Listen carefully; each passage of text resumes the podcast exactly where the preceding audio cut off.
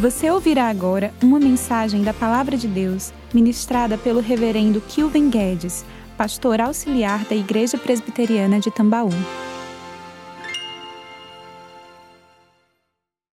Bom dia, irmãos, mais uma vez, graça e paz do Senhor Jesus a todos, aos que aqui estamos e também aos nossos irmãos e irmãs que nos acompanham nessa transmissão.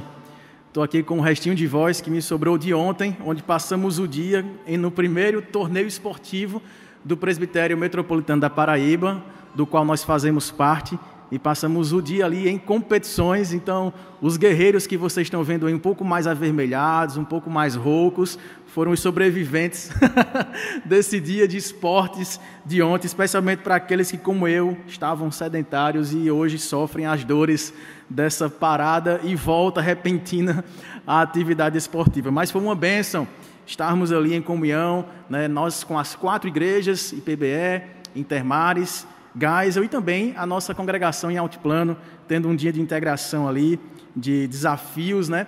Isso me fez lembrar que a Bíblia é cheia desses desafios relacionados à vida espiritual comparados à vida esportiva ou à vida de um atleta, não a vida daqueles que se aventuram a um sábado qualquer passar o dia jogando atividades físicas, mas aqueles que dedicam toda a vida em disciplina é, profissional para manterem a saúde do corpo e da mente e assim obterem seus ganhos, seus resultados.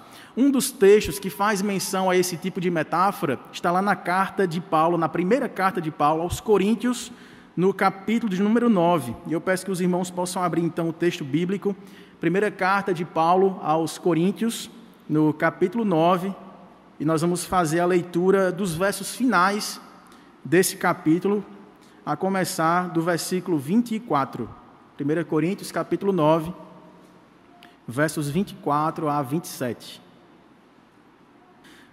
Diz assim a palavra do Senhor: Não sabeis vós que os que correm no estádio, todos, na verdade, correm, mas um só leva o prêmio? Correi de tal maneira que o alcanceis. Todo atleta em tudo se domina, aqueles para alcançar uma coroa corruptível, nós, porém, a incorruptível. Assim corro também eu, não sem meta, assim luto não como desferindo golpes no ar, mas esmurro o meu corpo e o reduzo à escravidão, para que, tendo pregado a outros, não venha eu mesmo a ser desqualificado. Amém? Vamos orar uma vez mais, vamos pedir que Deus possa nos falar pela Sua palavra, através do Seu Santo Espírito. Fale com Deus. Maravilhoso Deus, nosso Pai, somos gratos pela Tua palavra. Somos gratos porque ela nos mostra o caminho que devemos seguir e ela mesma nos revela os recursos necessários para prosseguirmos e alcançarmos o prêmio da soberana vocação, que é estar contigo face a face, quando tiveremos, ó Pai, como o Senhor é, e não seremos consumidos pelos nossos pecados, porque lá estaremos completamente restaurados, refeitos à imagem do teu filho. Ó Deus, que o Senhor nos ajude, ó Pai, nessa caminhada. E a partir desta palavra que nos será relembrada nesta hora, que o Senhor possa nos fortalecer a fé, que o Senhor possa renovar o nosso ânimo, que o Senhor possa nos corrigir as faltas, a fim de que possamos voltar às disciplinas espirituais que nos darão a força necessária, a fim de que caminhemos e caminhemos para a glória do Teu nome, vitoriosos, a partir daquilo que vem do Senhor do teu Espírito ministrando ao nosso coração a verdade que nos transforma. Oramos com gratidão em nome para a glória de Jesus. Amém e amém. Meus irmãos, Paulo aqui está escrevendo a essa igreja grega que estava na cidade de Corinto, e por isso que ele usa uma dessas festas que era a, os Jogos de Istmos, que ficava ali uma cidade ístima, muito próxima a Corinto, 16 quilômetros, e lá acontecia o segundo é, campeonato mais importante do mundo conhecido. O primeiro eram os Jogos Olímpicos. Depois deles, vinham esses Jogos de Istmos. E Paulo, por ter ficado cerca de um ano e meio morando nessa cidade de Corinto, pregando o Evangelho, plantando aquela igreja, certamente deve ter ido lá assistir a algum jogo, né? assistir a algum campeonato de corrida, de maratona, de curta e de longa distância que acontecia naquele estádio. E aí Paulo usa essa ilustração para aplicar a vida cristã. Paulo vem tratando de vários temas. Os irmãos devem estar recordados que havia uma irmã muito influente ali na igreja de Corinto, chamada Chloe, e ela e a sua casa procuram o apóstolo Paulo para que o apóstolo Paulo dê um certo socorro àquela igreja que sofria ali com algumas advertências que estavam sendo necessárias fazer para que eles voltassem ao primeiro amor. A igreja estava um tanto quanto dividida, com grupinhos, com panelinhas, como a gente conhece. Ela havia ali é, se infiltrado em algumas doutrinas esquisitas, a ponto de duvidar da ressurreição de Cristo e duvidar da própria ressurreição de todos os crentes. Havia ali também uma dúvida quanto à liberdade cristã. E é nesse ponto que o apóstolo Paulo chega no capítulo 9. No capítulo anterior, capítulo 8, o apóstolo Paulo vinha tratando dessa dúvida acerca da liberdade cristã quanto à dieta, quanto aos alimentos. A pergunta era: nós podemos comer os alimentos que são consagrados a outras divindades, mas que, tendo sobrado das festividades, voltam lá para o açougueiro, voltam para o mercado, nós podemos comprar novamente essas comidas e fazer uso delas. E aí Paulo trata dessa liberdade cristã. Olha, aqueles que têm consciência de que carne vem do animal que é feito por Deus, que não existe outras divindades e que tudo é para a glória do Senhor, se tiver a consciência tranquila em relação a isso, comam dando graças a Deus. Porém, para com os fracos na fé, aquela que chama dos imaturos, daqueles que estão começando a carreira cristã e que de repente venham ou tenham vindo desse contexto idólatra, tenham calma, se preciso for, não comam na frente dele, para que não traga escândalo, para que nós possamos usar da liberdade cristã, mas não sem amor, não sem nos colocar no lugar daqueles que estão convivendo com a gente, para que em tudo haja o progresso do Evangelho. Paulo então ilustra esse ponto da liberdade cristã, trazendo então até a ideia do próprio sustento pastoral. Ele, como apóstolo, como pastor, ele tinha o direito legítimo de receber as côngruas pastorais, os salários pagos pelas igrejas. Mas aqui Paulo usa o seu próprio exemplo de auto-sacrifício para dizer: olha, eu faço uso da liberdade não para lutar pelos meus direitos, de comer a carne que eu quero, de fazer o que eu, o que eu quero, o que eu desejo, não. Mas em prol do progresso do Evangelho, até mesmo em alguns momentos eu abro mão daquilo que legitimamente tenho direito para dar o exemplo, para ser modelo para vocês. E aí, nessa ideia de ser exemplo, modelo para vocês, ele conclui esse capítulo falando da liberdade cristã, trazendo a ideia de um atleta que se prepara para uma corrida tendo em vista um prêmio e que esse prêmio o honrará diante de todos. Paulo, então, lá no versículo 24, começa dizendo, fazendo uma pergunta para aqueles irmãos: Vocês não sabem que os que correm no estádio, os atletas de corrida, todos eles estão correndo, mas que só um, ao final, levará o prêmio.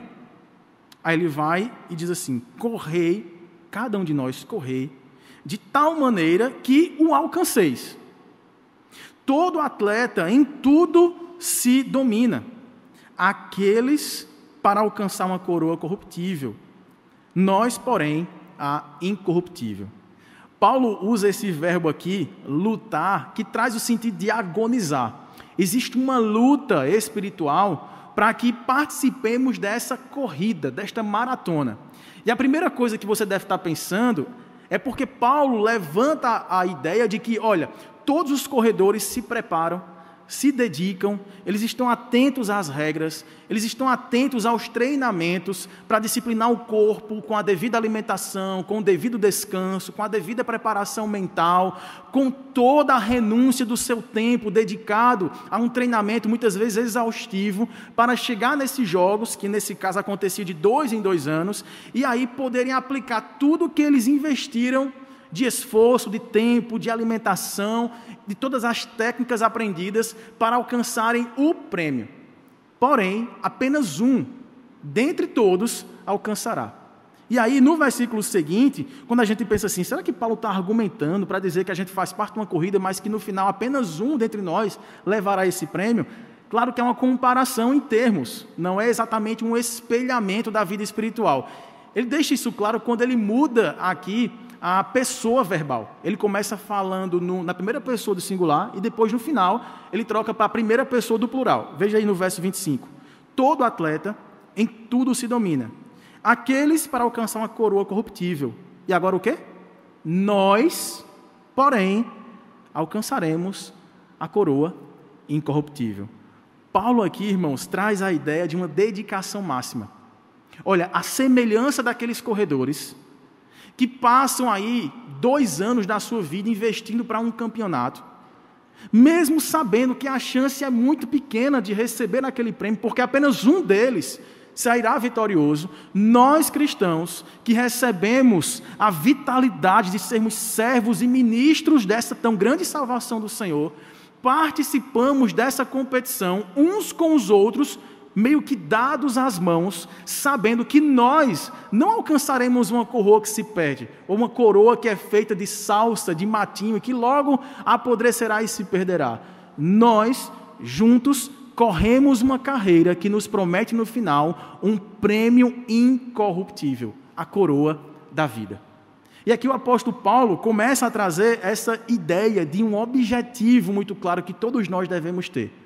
Quando nós somos alcançados pelo Evangelho de Cristo, quando nós cremos para a nossa salvação, sabendo quem nós éramos, perdidos em nossos próprios pensamentos, distantes do propósito de vivermos a vida que Deus fez para ser vivida por nós, que é diante da Sua face, em louvor da Sua glória, buscando conhecer a revelação de quem Ele é, do seu propósito para a nossa vida, e fazemos isso com toda a expectativa de nos reencontrarmos face a face com aquele que nos fez e que nos refez em Cristo, nós não fazemos tudo isso sozinhos. Nós fazemos com um objetivo claro: existe um prêmio ao ser alcançado mas que já foi garantido por aquele que nos convocou para esta maratona. E nós fazemos isso juntos. Nós todos juntos corremos para o prêmio da soberana vocação. Isso nos faz lembrar o texto de Hebreus, se você avançar um pouquinho para a carta de Hebreus, capítulo 12, nos dois primeiros versículos, quando o escritor traz essa ideia novamente, a ideia de uma arena, de uma maratona e que você corre cercado de testemunhas, de irmãos que torcem, que apoiam, que correm com você. Diz aí Hebreus capítulo 12, versos 1 e 2. Portanto, também nós, visto que temos a rodear-nos tão grande nuvem de testemunhas, desembaraçando-nos de todo o peso e do pecado que tem nas mentes nos assedia, corramos com perseverança a carreira que nos está proposta olhando firmemente para o Autor e Consumador da fé, Jesus, o qual, em troca da alegria que lhe estava proposta, suportou a cruz, não fazendo caso da ignomínia, e está assentado à destra do trono de Deus. Nessa corrida, nós devemos nos desfazer dos pesos, do pecado, daquilo que nos prende, que nos faz tentar retroceder de onde partimos. Nós convictos, corremos, olhando para o alvo, que é quem? O autor e consumador da fé, Jesus, o Cristo, que também já correu adiante de nós, porque tendo firmemente o propósito da grande alegria que lhe estava proposta, pôde suportar os sofrimentos da cruz. Sabendo o que viria depois, a grande salvação desta nuvem de testemunhas, de todos os competidores que, largando o peso do pecado, deixando as coisas velhas para trás e seguindo para o alvo, para este prêmio, para essa tão grande salvação, vão apegados nessa confiança de que Jesus está à nossa espera, porque Ele nos conduziu e nos conduzirá em triunfo até o final. Aquele que nos chamou das trevas para a luz é aquele que nos transportou para o reino do seu amor. Nós temos essa carreira proposta, mas nós não corremos na dúvida se chegaremos. Corremos na convicção de que Cristo correu a nossa carreira e que Ele garantiu que chegaremos lá também. A vida cristã é feita de desafios, precisamos dessas disciplinas. A palavra lutar é agonizar. Quantas vezes não agonizamos com o peso do pecado que tenazmente nos assedia? Quantas vezes não agonizamos com as lutas internas? Mentais, emocionais, físicas, que querem nos fraquejar, nos desanimar, nos fazer retroceder, ficarmos pesados e perdermos a disciplina da preparação de vencermos o pecado e seguirmos em frente até vermos o Senhor. Mas eis que nós não fazemos isso por nós mesmos. Nós corremos, nós nos apoiamos, nós nos fortalecemos na força que vem do Senhor. É assim que a vida cristã acontece. Todos nós estamos na mesma corrida, mas há prêmio para todos nós, não um prêmio condicional. Não é medido pelo seu e pelo meu esforço, mas requer o meu e o seu esforço. Quando eu escrevia a minha monografia do, do seminário acerca da santificação como uma dinâmica entre a ação de Deus e a ação correspondente humana em resposta à ação de Deus, ali eu pude estudar um tema que é um pouquinho mais complexo acerca dessa dinâmica da vida cristã, que é chamado de concorrência. Né? É um concurso, é uma cooperação, é uma concorrência de forças de Deus e do homem que fazem com que busquemos a santificação, sem a qual ninguém verá o Senhor, e descobrimos que assim buscamos porque o Senhor age por nós em cada fase, em cada etapa da nossa vida. A princípio, nós temos uma ideia sinérgica acerca desse ponto da salvação. Olha, a salvação, a justificação, quando nós somos declarados justos, é uma ação só de Deus. Mas a busca pela santidade, o renunciar o eu mesmo, o pecado, parece deixar uma margem para uma soma de força humana que contribuirá com Deus. E eu comecei a escrever a monografia e comecei a mostrar a alguns professores na época, estudando isso aqui, e a gente sempre ficava naquele impasse, até por abordar o próprio tema da monografia. Que tema eu darei? Né? E aí a gente chegou à conclusão, inclusive já contei alguma vez aqui para os irmãos, numa visita que nós recebemos do pastor Eber Campos, né, o pai, ele veio aqui ministrar um curso do Kuiper, e aí eu pude perguntar isso para ele, eu estava em plena crise né, de estudos, como definir, porque o mais complexo da teologia não é compreender, também, mas é comunicar. É como comunicar verdades tão mais elevadas do que nós estamos acostumados a refletir. Eu disse, pastor, como é que a gente define esse processo da santificação? Não a santificação posicional, aquela que Deus já nos santificou em Cristo, já nos arrancou da condenação do pecado, já nos separou da dominação escravizante do pecado e já nos declarou justos. Não essa, mas aquela que vem depois, daquela que inicia-se na vida cristã de aumentar a nossa fé, diminuindo a influência do pecado no nosso coração, renunciando o próprio eu, tomando a nossa cruz e seguindo Jesus. Como a gente define essa mescla, essa concorrência de forças da parte que Deus faz, da parte que o homem deve fazer, da parte que o crente deve buscar fazer. E ele me contou um, um exemplo muito prático. Ele contou uma história dele com o seu pai que eu guardo até hoje. É, eu vou traduzir para o, o, nordestês, né? porque ele usou um termo lá que eu não vou saber de uma arma que você puxa, estica e solta. A gente aqui chama de balinheira ou balinhadeira. Né? Não sei qual o nome, nem, nem lembro o nome que ele usou lá em sua cultura sulista. Estilingue também é uma outra, mas ele usou uma outra mais sofisticada ainda. e ele falou que era um instrumento, e eu acho que era um pouquinho diferente do que a gente está acostumado, que é aquela haste com um Vzinho assim, né? um, um elástico e uma parte que segura o objeto que você vai lançar. Era uma coisa um pouco mais sofisticada. Mas ele disse que estava lá tentando, muito pequeno, sem força ainda, esticar aquele negócio, né? envergar aquela haste de madeira para soltar o objeto. Ele não tinha força para esticar. E aí chegou o pai e disse: Vamos lá, meus filhos, vou lhe ajudar. Aí o pai pegou por cima das mãos dele, esticou junto com ele, e ele fazendo força também, né? E vendo o objeto ali já envergar, esticar, e depois ele disse: Vamos soltar? E aí eles soltaram, e aí a pedra alcançou lá aquele alvo. E ele disse que quando isso aconteceu, ele gritou: Eu consegui! Eu consegui, papai! Eu consegui! Ele fez: Olha, eu fiz a ação, eu fiz toda a minha força, e eu estava intencionado a acertar, mas se não fosse o meu pai, eu não teria força, eu não teria a precisão, eu não teria a potência necessária para alcançar aquele objetivo. E assim é com a nossa vida para com Deus. Nós podemos fazer toda a força do mundo, termos toda a intenção de obedecermos o Senhor, nos mantermos fiéis, renunciarmos os pecados que nos assediam, mas se não for o Senhor tirando o peso do pecado, nos revestindo da força de que necessitamos, renovando a nossa mente em Cristo, tornando a nossa mente cativa, submissa ao senhorio de Cristo na nossa vida, tudo será em vão. Seremos como crianças com braços magrinhos tentando envergar um objeto de adulto. E a influência que o pai faz nos seus filhos, que muitas vezes também nos causa essa dúvida: até que ponto o Senhor nos influencia a vontade, a intencionalidade de assim proceder. Ele também citou um outro exemplo. Ele disse: Olha, usando também a figura do meu pai, quantos de nós aqui não nos lembramos tentando imitar o nosso pai? Tentando ter a mesma medida da passada, das pegadas deixadas na praia, calçando, né?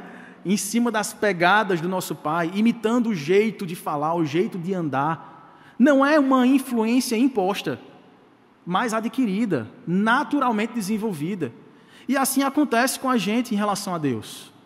O Deus está em nós, abençoando, sendo presente. O nosso contato íntimo com o Senhor naturalmente vai desenvolvendo esse tipo de influência. Deus, que é um ser perfeito, altíssimo, influencia os seus filhos a toda bondade, retidão, justiça e graça. Nós que tentamos imitar os nossos pais, por mais falíveis que eles sejam, e por mais esforçados em darem o melhor exemplo aos seus filhos, assim como eu e você que somos pais queremos e nos esforçamos para dar o melhor exemplo aos nossos filhos, falharemos. Daremos falsos modelos em algumas oportunidades. Mas ainda assim nossos filhos são influenciados para as boas coisas e para as coisas equivocadas.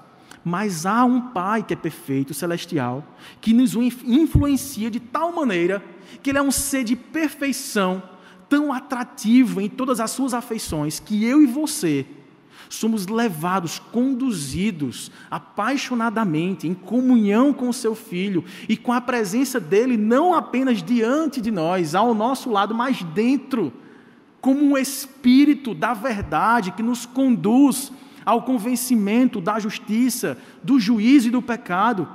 Que tal influência ele tem exercido em cada um de nós? Nos aproximando da, do propósito para o qual fomos feitos, porque estamos caminhando com aquele que nos conhece não por observação, mas por criação e por recriação. O Deus que toca em mim e toca você, nos tirou da morte, nos soprou nova vida e nos está conduzindo todos os dias para uma nova vida. E essa nova vida tem o selo da Sua presença que nos influencia, que nos fortalece, que nos direciona e que nos dá precisão para acertarmos o alvo. E aí é nesse intuito que, voltando lá para o nosso texto de 1 Coríntios capítulo 9, que ele encerra com esses dois últimos versículos, versículos 26 e 27, trazendo aí uma, um novo esporte dentro dessa comparação de atletas, né? Depois de falar do corredor, ele inclui a figura do boxeador aqui. Diz o verso 26. Assim corro eu, e aí voltou a primeira pessoa, corro eu, mas não sem meta. Assim eu luto, mas não desferindo golpes no ar. Esmurro eu o meu próprio corpo e o reduzo à escravidão, para que, tendo pregado a outros, não venha eu mesmo a ser desqualificado. Então ele diz: Olha, eu estou correndo, eu estou agonizando, eu estou com dores, talvez cãibras, marcas das disciplinas dos treinamentos, cansaço, adversidades físicas e emocionais, que são ali naturalmente adquiridas na trajetória, não apenas nas competições mas durante a preparação para as competições. Mas eu não estou com isso perdendo o alvo, eu estou correndo, eu estou olhando para o alvo, eu corro, mas não sem meta, mas também luto, mas não deferindo golpes no ar. E aqui a ideia de um boxeador, que no seu confronto, ele está tentando acertar o alvo, mas ele, vez por outra, também erra e desgasta a sua força errando o alvo, dando golpes no ar. Mas ele não faz isso, ele não permanece no erro. Ele trabalha a sua precisão. Ele empenha todo o seu esforço para acertar o alvo e conseguir o seu objetivo de vencer toda e qualquer adversidade. E aí, olha que interessante no verso 27. Eu esmurro o meu próprio corpo e o reduzo à escravidão, para que, tendo pregado a outros, não seja eu mesmo desqualificado. Sabe qual a tradução exata dessa expressão aqui? Reduzo o meu corpo à escravidão? É, deixo o meu olho roxo. É exatamente isso aqui. Literalmente, a expressão que está aqui quer dizer: eu deixo o meu rosto machucado. Eu vou para lutar e levo a sério essa luta. Eu vou ser machucado, eu vou sofrer. E aí, se nós lembrarmos aqui, lá na segunda carta que vem após essa, lá no capítulo 11, existe um relato, não apenas de olho roxo, mas de chicoteadas, humilhações públicas, prisões injustas, naufrágios, picada de cobra, doença, solidão, dores e angústias que perseguiram o apóstolo em todo o seu ministério. Ele fala: olha, são as marcas do meu rosto, do meu corpo, que revelam essa atitude de dedicação máxima. Eu não sou um boxeador louco que fica desferindo golpes no ar. E também não me vejam como esse lutador louco que fica esmurrando a si próprio. Mas é que a dedicação é tamanha o esforço em envergar o estilingue é tão grande, mesmo sabendo que a força que eu possa colocar, toda ela, ainda não será suficiente, eu dependo da força que vem do Senhor para me fazer correr para o alvo, para me fazer receber esses golpes e não desistir, para que eu alcance, no fim, o prêmio que me está garantido.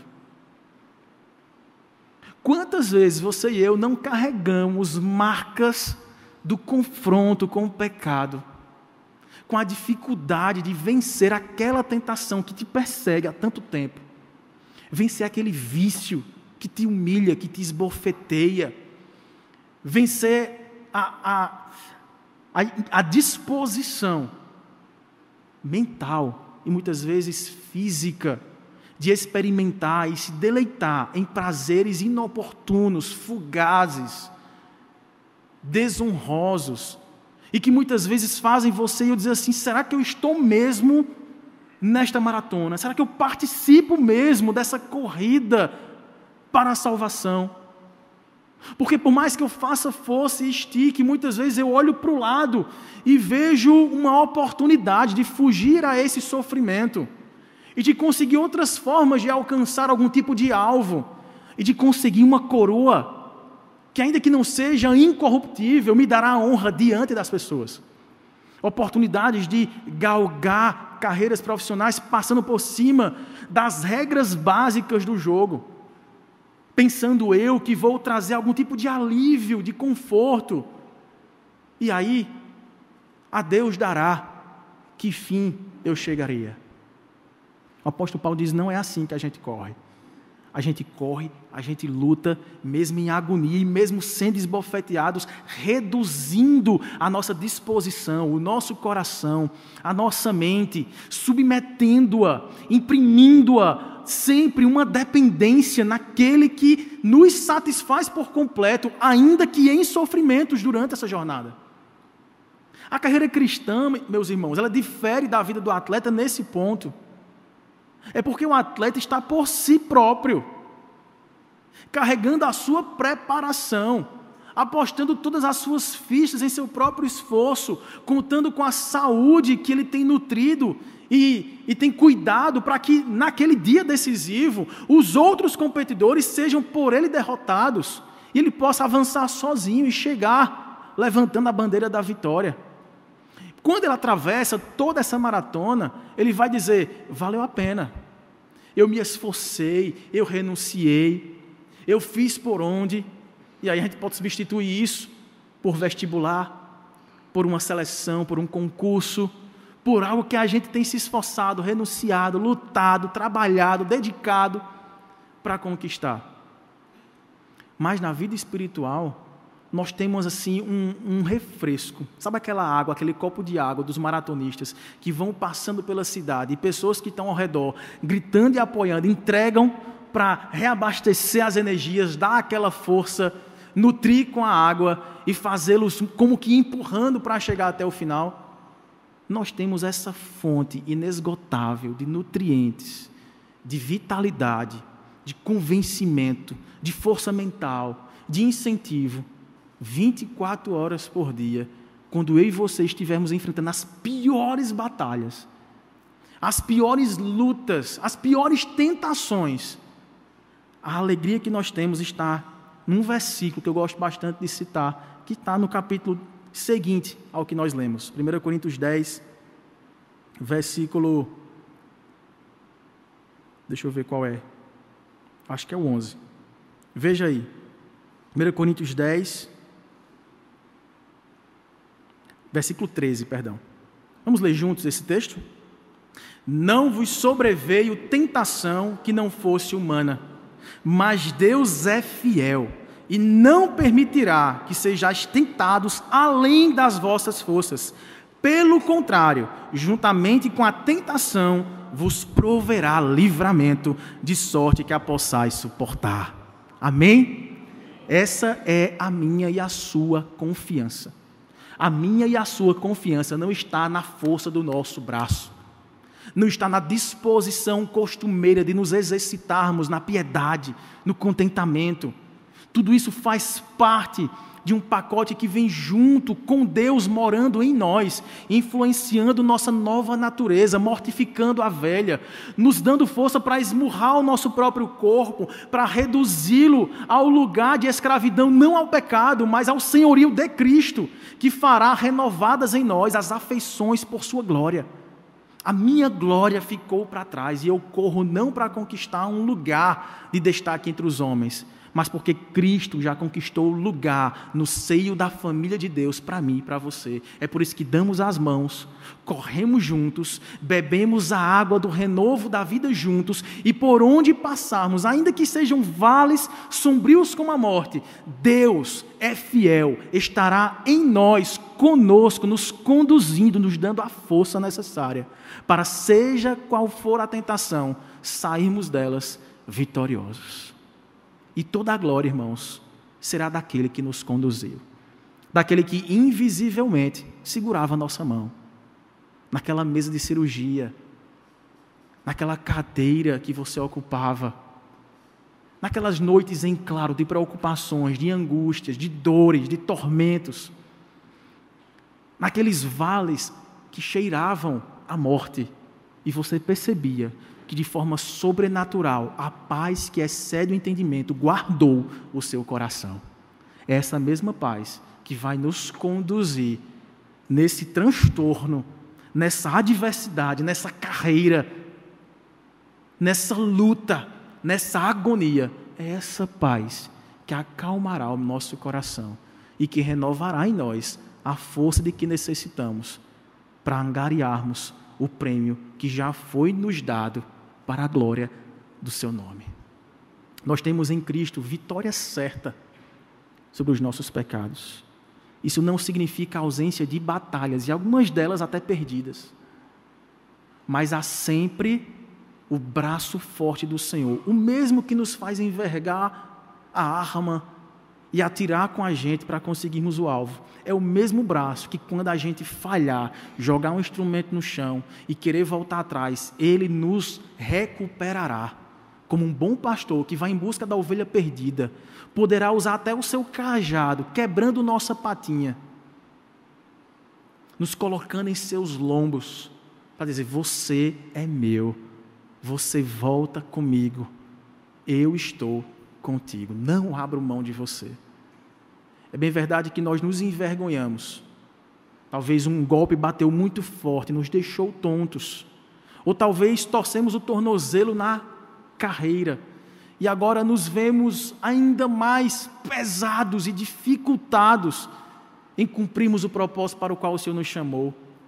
É nessa hora que a surpreendente graça sobrenatural, generosa, nos tomará por constrangimento, para nos lembrar que nós dependemos tão somente da força do Senhor. Que maldito é o homem que confia no homem, em si mesmo primeiro, e no outro depois. Mas bem-aventurado aquele que teme ao Senhor, cuja esperança está no Senhor, cuja confiança se refaz na mais profunda fraqueza, porque é na nossa fraqueza que se faz a força do Senhor que se faz demonstrada e mais claramente revelada a presença daquele que caminha conosco, apesar de nós. A nossa, o nosso prêmio, irmãos, não é uma coroa que nos louvará diante dos homens. Quando Cristo disse que aqueles que querem vir após Ele devem tomar uma cruz, devem tomar a vergonha, o opróbrio do alto sacrifício, da renúncia do eu do excusar-se de oportunidades vãs e pecaminosas, a fim de ser humilde, viver em dependência do Senhor. Ele tem em mente que tudo isso no final valerá a pena, porque, como Cristo tinha em vista a alegria que lhe estava proposta, nós também, mesmo em meio a dores, devemos ter em vista a alegria que nos está proposta. Quando a gente termina a partida, suados e às vezes até ensanguentados, todo calejados, famintos, exaustos, mental e fisicamente. Quando olharmos diante de nós o prêmio, valerá a pena. Toda a nossa jornada parecerá curta e rápida diante da infinitude de glória que nos está reservada veremos o Senhor face a face. Assim como cantamos há pouco, que todos os dias tenhamos em mente a alegria que nos espera, não agora de vermos face a face, porque se o nosso anseio for ver a Deus agora, neste culto, não sobraria ninguém para contar a história. Moisés quis ver a bondade de Deus, um dos atributos de Deus, e Deus apenas passou numa frestrazinha entre duas rochas, Moisés de costa, isso foi suficiente para deixar Moisés com o rosto como que de sol, que ele tinha que usar um véu para as pessoas não cegarem a olhar para ele. Mas um dia nos está reservado um momento que durará para sempre, onde nos deleitaremos em vermos o Senhor face a face, sem sermos consumidos, sem estarmos em pecado podermos abraçá-lo, tocá-lo, sem que as nossas mãos carreguem o fardo, o peso e a sujeira do pecado, sem que os nossos olhos maldosos e maliciosos queiram desviar o olhar e ver outras coisas que parecem prometer mais alegria, não. Toda a nossa disposição, toda a nossa mente, todo o nosso desejo será para desfrutar daquele que muito nos amou, sendo nós ainda pecadores que enviou seu filho à cruz para que dela fôssemos livrados, que tirou seu filho da morte para que dela também fôssemos livrados e que nos deu a nova vida que seu filho conquistou na ressurreição, para que dela desfrutemos por toda a eternidade. Quando eu e você estivermos desanimando, fraquejando, olhando para o lado, olhando para trás, comparando nossa vida com a vida que tínhamos, observando o conforto que tínhamos e que abrimos mão lembremos, nós temos a liberdade cristã, que o apóstolo Paulo fala, de até mesmo abrirmos mãos de direitos, ainda que legítimos sejam, para que a glória do Senhor se manifeste mais claramente para com as pessoas que convivem conosco. Sabe o que é mais belo desse texto aqui? É que esses competidores, o apóstolo Paulo se coloca no lugar deles, né? aqueles que se dedicam, se esforçam para conquistar esta coroa. Ele também menciona aqui a ideia de ser modelo e exemplo. Nesses jogos aqui, Jogos Olímpicos e também os Jogos Istmos aqui, tinha a figura do arauto. Ele participava da competição, mas não competindo. Ele estava ali anunciando as regras e chamando pelo nome os seus competidores e dizendo a cidade de onde eles vinham. Eles anunciavam os competidores, o seu nome, a cidade de onde eles vinham, e traziam ali o resumo das regras da competição para anunciar o início delas. Paulo termina esse texto se colocando também no lugar desse arauto. Ele fala: para que eu mesmo não venha a ser desqualificado, eu anuncio as regras do jogo, mas eu também jogo o jogo de acordo com as regras que anuncio. Praticarmos aquilo que cremos. Ser depois imitadores de Cristo como filhos amados, andando em santidade, buscando a irrepreensibilidade sabedores de que não adianta apenas anunciar, falar para os outros como devemos correr, como devemos jogar, como devemos renunciar ao pecado e crer no Senhor de todo o coração. Nós somos chamados como arautos para anunciarmos sim, mas a partir também do modo como nós competimos, levando a sério, dedicação máxima à vida que Deus nos chamou para que as pessoas que convivem conosco, ouvindo o anúncio dessa tão grande carreira e de tão grande prêmio que nos espera, olhem para nós e digam: é assim que se corre. Essa é a técnica. Esse é o modelo. Pastor Robson sempre gosta de lembrar. Nós, pastores, dificilmente teremos as oportunidades de pregar o evangelho no seu ambiente de trabalho, por exemplo na sua repartição, na sua clínica, porque não estaremos lá, a não ser em alguma oportunidade ou outra. Pois foi o Senhor que lhe colocou ali. Deus não lhe deu um emprego apenas para manter a sua casa.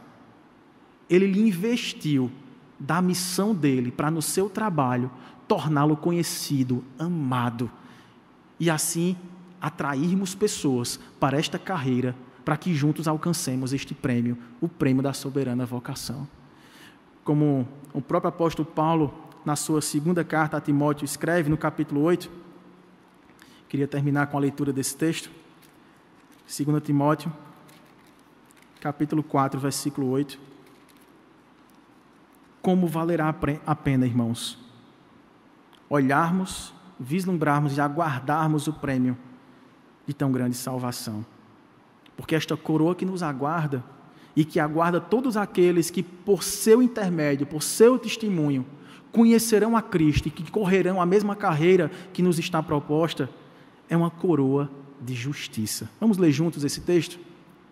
Já agora, a coroa da justiça me está guardada, a qual o Senhor, reto juiz, me dará naquele dia, e não somente a mim, mas também a todos quantos amam a sua vinda. Amém. Maravilhoso Deus, nosso Pai, nós somos gratos, ó Deus, porque um dia fomos arrolados entre os competidores, entre os atletas de Cristo. Aqueles que, se preciso for, esmurram o próprio corpo, renunciam seus direitos, renunciam o seu próprio eu, a fim de tomarem a cruz e seguirem a Cristo sabendo da esperança vindoura, do prêmio incomparável, a coroa de justiça que nos está reservada pelo justo juiz. Ó oh Deus, nós não merecemos isso, não fizemos por merecer, não temos forças suficientes, ó oh Pai, para envergarmos as armas necessárias para vencermos nossas próprias tentações e nos segurarmos nesta corrida, nesta maratona, tantas vezes difícil, com perseguições, com doenças, com lutas, mas nós contamos com a tua condução, com a tua presença, com o teu espírito que sopra em nós, ó Pai, o novo fôlego da vida que conquistamos quando cremos no Senhor, mas que conquistada foi pelo teu filho e que nós agora desfrutamos de tão grande livramento nós que éramos filhos naturais da desobediência, que andávamos e corríamos com nossos próprios raciocínios, com nossa própria forma de enxergar a vida, com nossa própria forma de nos dedicar a corridas infames, injustas, inoperosas, fomos arrancados de um império de trevas e transportados para a arena do Filho do teu amor, e lá saberemos que somos teus, porque sentiremos que diante de nós, por detrás e por diante, a tua mão está conosco, o teu braço forte nos fortalece, os teus olhos estão nos ungindo, os teus, as tuas narinas recebem o frugor de uma adoração que é refeita, restaurada na medida em que fazemos em nome do teu filho Jesus e não por nós mesmos. Os teus ouvidos continuam atentos, os teus pés não vacilam e estão prontos a caminhar conosco. Ó Deus, a tua presença nos basta e a tua graça é melhor do que a vida. Ó Deus, que o Senhor seja servido nesta manhã e nos agraciar, Pai, com a força de que necessitamos, a renovarmos a fé, renovar-nos o amor, a esperança, ó Deus, a diligência, para que busquemos a santificação e a paz com todos, e assim, como arautos do teu filho, anunciemos que ele vem, que ele está vindo buscar todos aqueles que ultrapassarão a linha de chegada e descobrirão no final que foi pelo Senhor, que foi pela força do seu poder, que não foi por nós mesmos, mas que foi pelo Senhor, pelo teu Espírito que habita em nós e que nos refaz de glória em glória em meio à jornada. Livra-nos das tentações, Pai, e nos dá, Deus, força para vencer as provações com alegria, a fim de experimentarmos a perseverança que está guardada, ó Pai, pelo único fato de sermos teus filhos, por sermos preservados por ti. Obrigado, ó Pai, por tão grande salvação. Nos ajude a darmos frutos que justifiquem esta coroa que a receberemos, que demonstrem claramente, ó Pai, que o Senhor é por nós e que nós fomos agraciados com tão grande salvação, mas que não corramos sozinhos, que nos que possamos nos dar as mãos e proclamarmos também, como aquele arauto dos jogos, que o Senhor ainda está com as portas abertas, chamando competidores para entrarem na corrida da vida, porque ganharão junto conosco este prêmio, a coroa da justiça que nos está reservada. Nos dê intrepidez no falar e no praticar, no viver e no crer. Para a glória do teu nome, nós oramos. Amém, Senhor. Você encontrará mensagens como esta, além de outros conteúdos e informações, nos canais oficiais da Igreja Presbiteriana de Tambaú, no Facebook, Instagram e YouTube. Deus abençoe sua vida.